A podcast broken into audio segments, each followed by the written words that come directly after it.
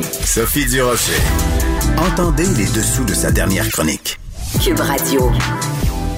Beaucoup, beaucoup, beaucoup de choses dans l'actualité euh, juridique. Cette semaine, on va en parler avec euh, François, maître François-David Bernier, qui est avocat, analyste judiciaire et animateur de l'émission Avocat à la barre, les samedis et dimanches à 11h à Cube Radio. François-David, bonjour.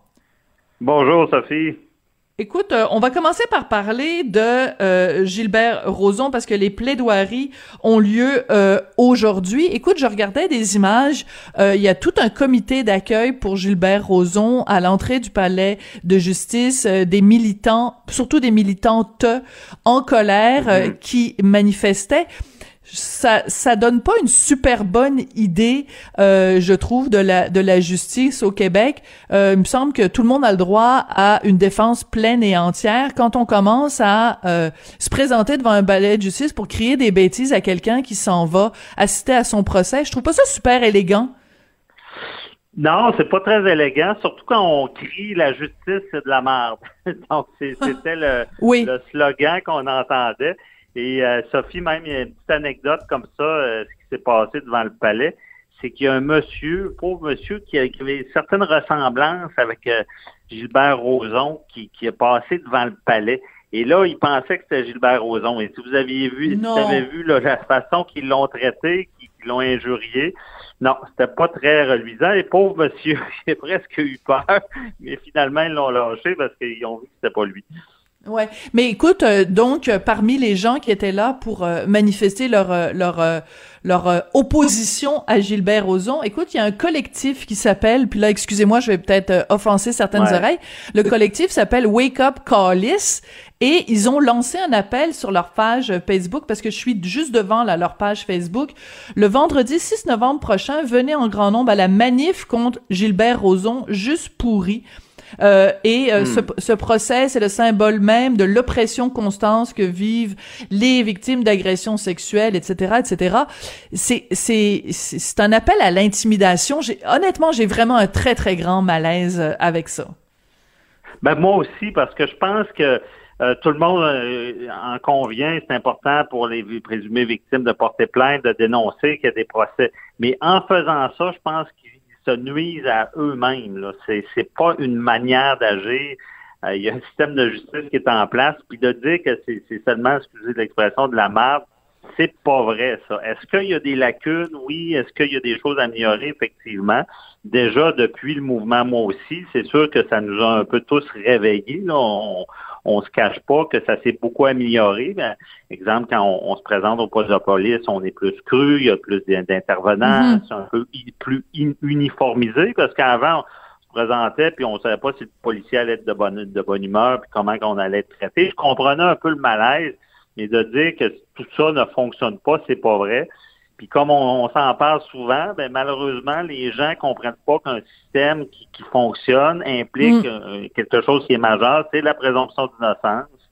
Et euh, je pense qu'ils se font du tort eux-mêmes parce que en agissant comme ça, il y, a, des il y a des victimes, il y a des, des qui passent à travers d'un processus judiciaire, il y a des condamnations il faut pas euh, il faut pas ridiculiser ça en disant nous on, on, a envie de penser qu'il est coupable parce que avec ce qu'on voit sur la place publique. Ça n'a pas d'allure c'est ça, on va, va pas commencer à faire le procès de quelqu'un sur Facebook ou sur Twitter, c'est pas comme ça que ça marche et euh, on mm-hmm. veut pas que ce soit comme ça que ça marche, c'est pour ça qu'on s'est doté d'un état de droit. Écoute, je veux juste encore une fois revenir sur ce collectif Wake Up Call, c'est quand même tout un nom parce que sur leur page Facebook et là je vais faire attention parce que je sais euh, corrige-moi si je me trompe euh, François David, je sais que si je répète des propos qui sont diffamatoires, je peux moi-même être accusé de diffamation.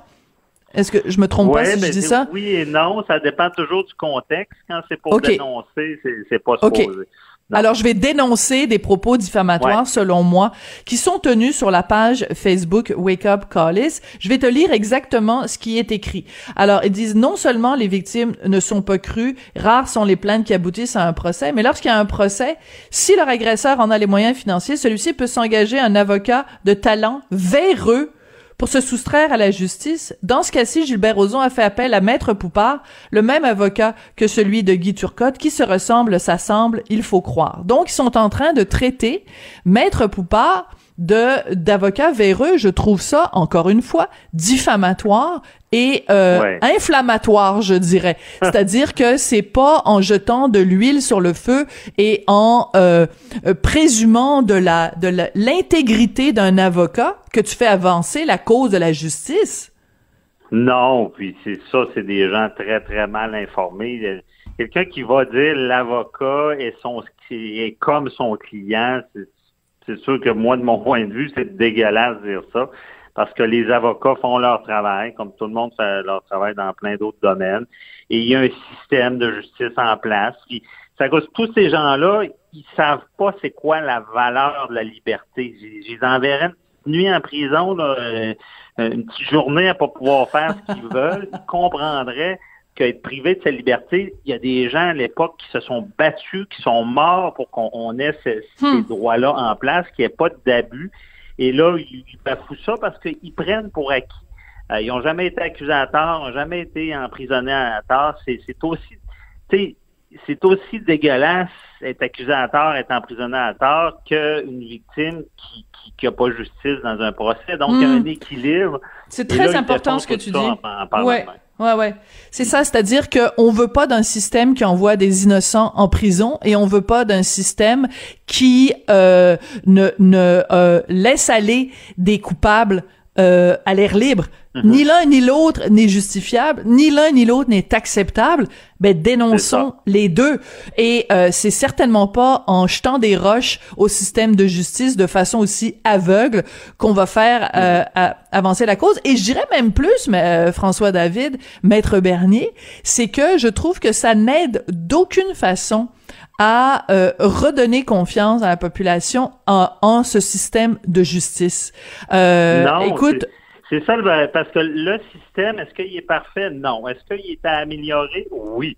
Mais de là à tout à le défaire, disant que c'est, excusez encore, que c'est de la merde, non, ça, ça, ça aide personne, ça n'aide certainement pas les victimes. Et toutes ces dénonciations, je le dis tout le temps, les, les, les sites comme dit son nom, euh, euh, les, gens qui se font euh, mm. qui font des procès à la place publique, ben c'est triste s'ils nuisent à des, des, des, vraies victimes qui, qui ont besoin d'un système qui fonctionne. Ça, ça nuit à ça. Mm. Mais c'est dur à expliquer parce que on est on est dans le jugement populaire. Aujourd'hui, euh, on se cachera pas qu'il y a un problème. On s'en a déjà parlé. Là. Il y a un sérieux problème. Je veux dire, n'importe qui qui est dans le public, je sais je l'aime pas, je l'accuse, ben il risque de tomber avant même qu'on ait pu valider puis euh, vérifier ce qu'il y en est.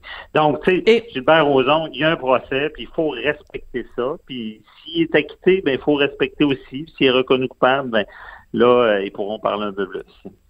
Ouais, et euh, et je, voudrais évidemment faire un parallèle boiteux, mais c'est-à-dire que évidemment que est, il est boiteux mon parallèle, mais je mm-hmm. trouve aussi inacceptable d'avoir des gens qui crient des noms à euh, Gilbert Rozon, qui jusqu'à preuve de contraire est présumé euh, innocent. Je trouve ça aussi détestable que si, de, pour la partie adverse, mettons que c'était le procès de, de, d'un, chanteur super populaire ou une vedette de cinéma et qu'il y avait des gens qui étaient des fans de cette personnalité-là et que les gens criaient des noms à la présumée victime. On trouverait ça inacceptable. On mm-hmm. dirait, voyons, c'est scandaleux, euh, vous avez pas d'affaire à, à, intimider comme ça une présumée victime. Ben, je trouve que c'est c'est on le fait pas pour l'un, ah on le fait pas pour l'autre. Euh, gardez vos, vos manifestations pour. Euh, je, trouve ça vraiment. Écoute, je te le dis là, je veux pas non plus faire passer Gilbert Rozon ou qui que ce soit pour une, une victime dans cette affaire-là. Je veux juste, je demande juste un traitement équitable. Je pense que comme citoyen au Canada, on a le droit d'avoir, euh, quand on comparait au palais de justice, euh, je pense qu'on a le droit à un minimum de respect du reste de la population.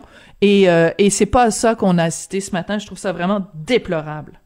Ben, c'est ça. C'est le jugement sur la place publique. Puis ce qui est, ce qui est spécial, c'est qu'il y a eu, il y a eu plusieurs jours de procès. Il n'y avait pas personne quasiment. Il y avait pas de Je ne sais pas ce qui s'est passé entre-temps. Et là, on est à la journée des plaidoiries. Puis les gens se sont passés le mot. J'ai fait le saut, moi aussi, en arrivant au palais à Montréal. Ouais. Mais euh, c'est... Bon. Je, veux dire, on comprend, c'est, on comprend des fois la grogne de, certaines victimes et présumées victimes, mais pas une façon de faire. Puis je le répète, je suis tannant, mais ça aide vraiment pas. Non, ils aident pas la cause, certainement pas.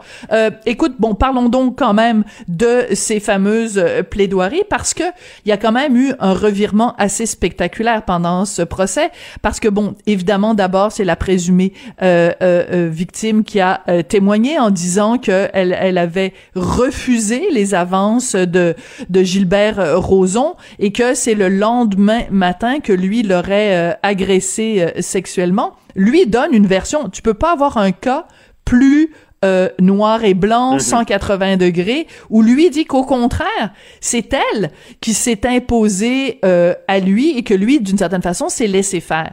Euh, qu'est-ce que qu'est-ce que qu'est-ce que les avocats vont trouver à dire dans leur plaidoirie aujourd'hui? C'est vraiment un cas de he says, she says.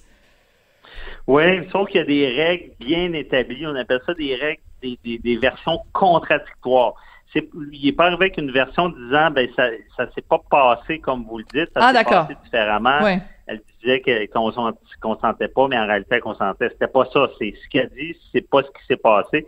C'est contradictoire. Et là, tu sais, je veux pas, je veux pas mal paraître, mais c'est sûr que stratégiquement parlant, c'est excellent. Tu sais, dans le fond, c'est que tu, tu rentres dans les règles, que c'est une version qui est tellement différente.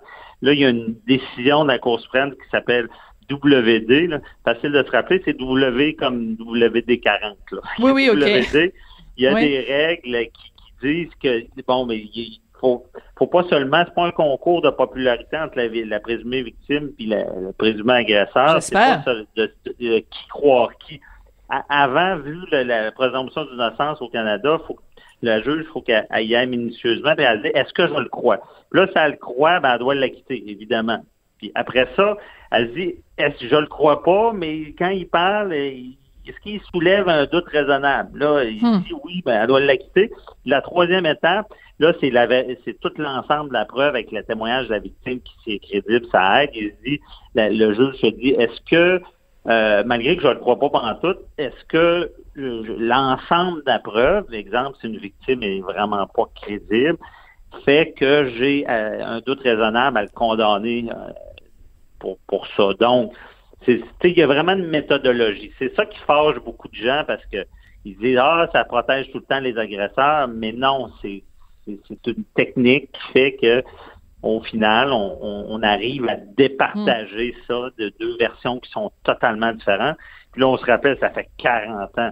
Puis là, dans les plaidoiries, là, c'est la défense qui a commencé parce que quand euh, qui a commencé à plaider parce que quand euh, le, euh, quand tu fais une, quand es poursuivi comme ça en criminel, puis tu fais une défense, puis là, Gilbert Rozon a témoigné, ben là, c'est la défense qui commence et non la couronne. Donc, ils ont déjà établi que en réalité, il y avait un consentement, il y a, ils disent que euh, c'est une histoire qui est invraisemblable il y a longtemps et tout c'est sûr qu'on s'en va dans cette direction-là.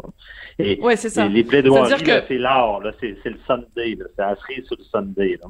Oui, oui. Ben, c'est-à-dire qu'en fait, l'argument, ça va être évidemment, c'est, c'est évidemment de dire c'est invraisemblable parce que pourquoi euh, euh, j'imagine.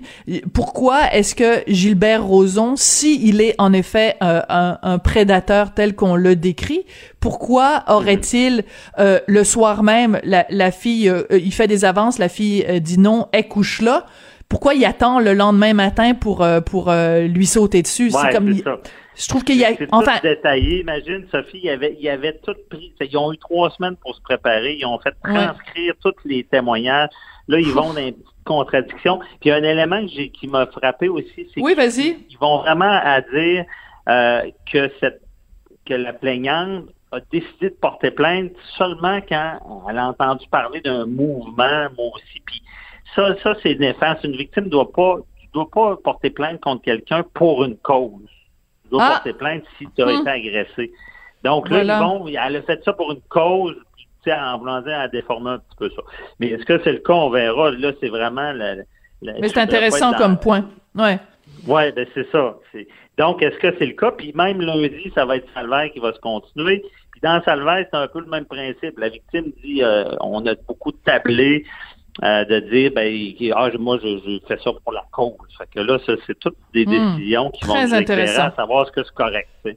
Hum, très intéressant parce que justement, la raison pour laquelle on s'intéresse tant à ces deux histoires-là, l'affaire Roson et l'affaire Salvaille, c'est justement à cause de la cause. Mais c'est intéressant de savoir que la cause ne peut pas être la, la cause d'un verdict clément. Bref, je vais arrêter les jeux de mots ici parce que ça commence à déraper.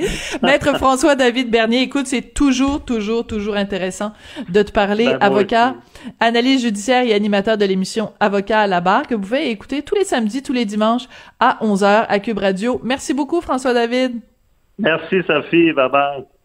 Alors, euh, ben, c'est comme ça que ça se termine. Merci beaucoup d'avoir été là, d'avoir passé toute cette semaine avec nous sur les ondes de Cube. Je voudrais remercier euh, Sébastien Laperrière, qui est à la mise en onde, à la réalisation, Hugo Veilleux, qui est à la recherche. Écoutez, je vous souhaite euh, une fin de semaine pleine de bienveillance, pleine d'amour, en famille, avec les proches, les proches proches, hein, parce qu'on peut pas voir les proches un petit peu éloignés s'ils habitent pas au même endroit que nous. Et mon Dieu, ça va-tu finir un jour cette affaire-là?